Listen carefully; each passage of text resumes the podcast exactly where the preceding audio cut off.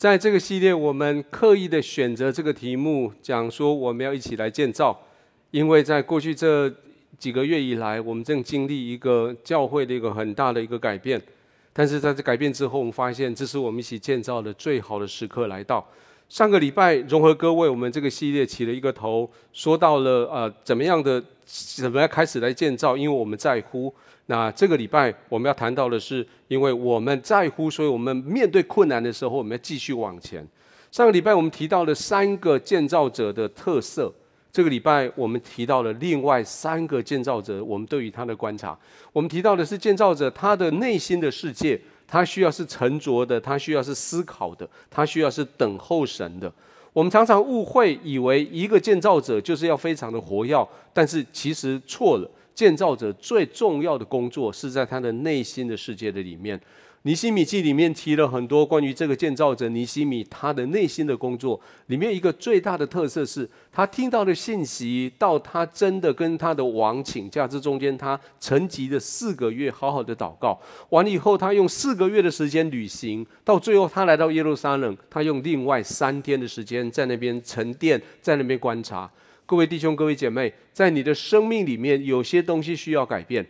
但是不要急，将它放在你的祷告的里面，将它放在你的沉着的思考里面，在那边等候神适当的时刻。不管是家庭的、是经济的，不管是你的工作的、是你的健康的、是你的子女关系、夫妻关系的，这些你都需要建造。但是这些的建造前头，你需要安静下来，沉着的祷告。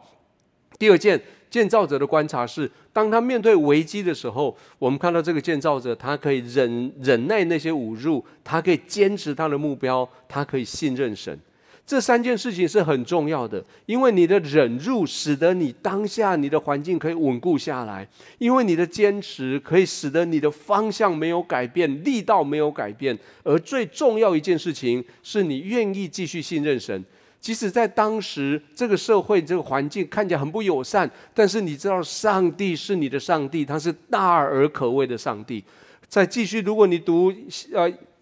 尼西米记，你可以读到旁边的那些人啊，和和伦人参巴拉啊，亚门人多比亚，阿拉伯人基基善等等，他们来看到他们要建造城墙，他们给了好多的压力在他的身上。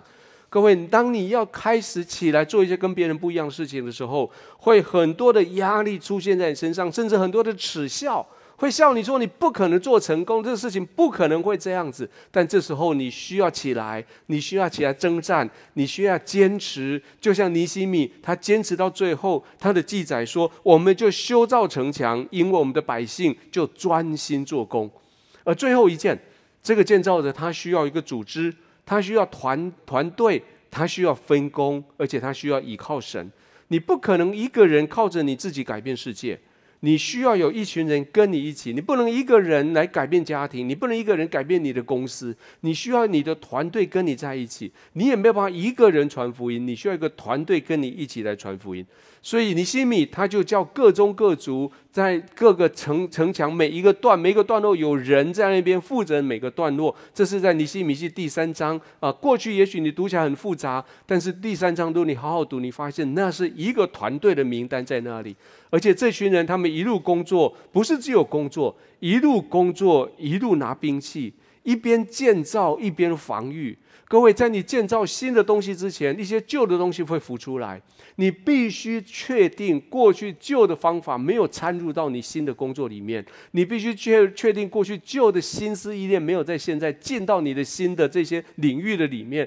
因为这样子你才可以建造全新的事情出来。到今天我们最后结束的时候，我们提到了整个这两这几两次的主日讲起来，在一个建造的身上，一共有十八个项目。这十八个项目里面，有一些你已经上帝很很祝福你，你很顺手的，继续继续来练习它，继续为它来感谢。这十八个项目里面，有一些是你过去没有想过的，或是或是你手身上所缺的，你可以用为这个事情来跟上帝来祈求。我相信神要在每一个人身上建造他成为一个建造者。我相信神要将每一个建造者带到每一个家庭、每个小组、每个公司、每个职场、每每一个每一个教会。我相信神要使用你来建造。各位弟兄、各位姐妹，我们一起来建造。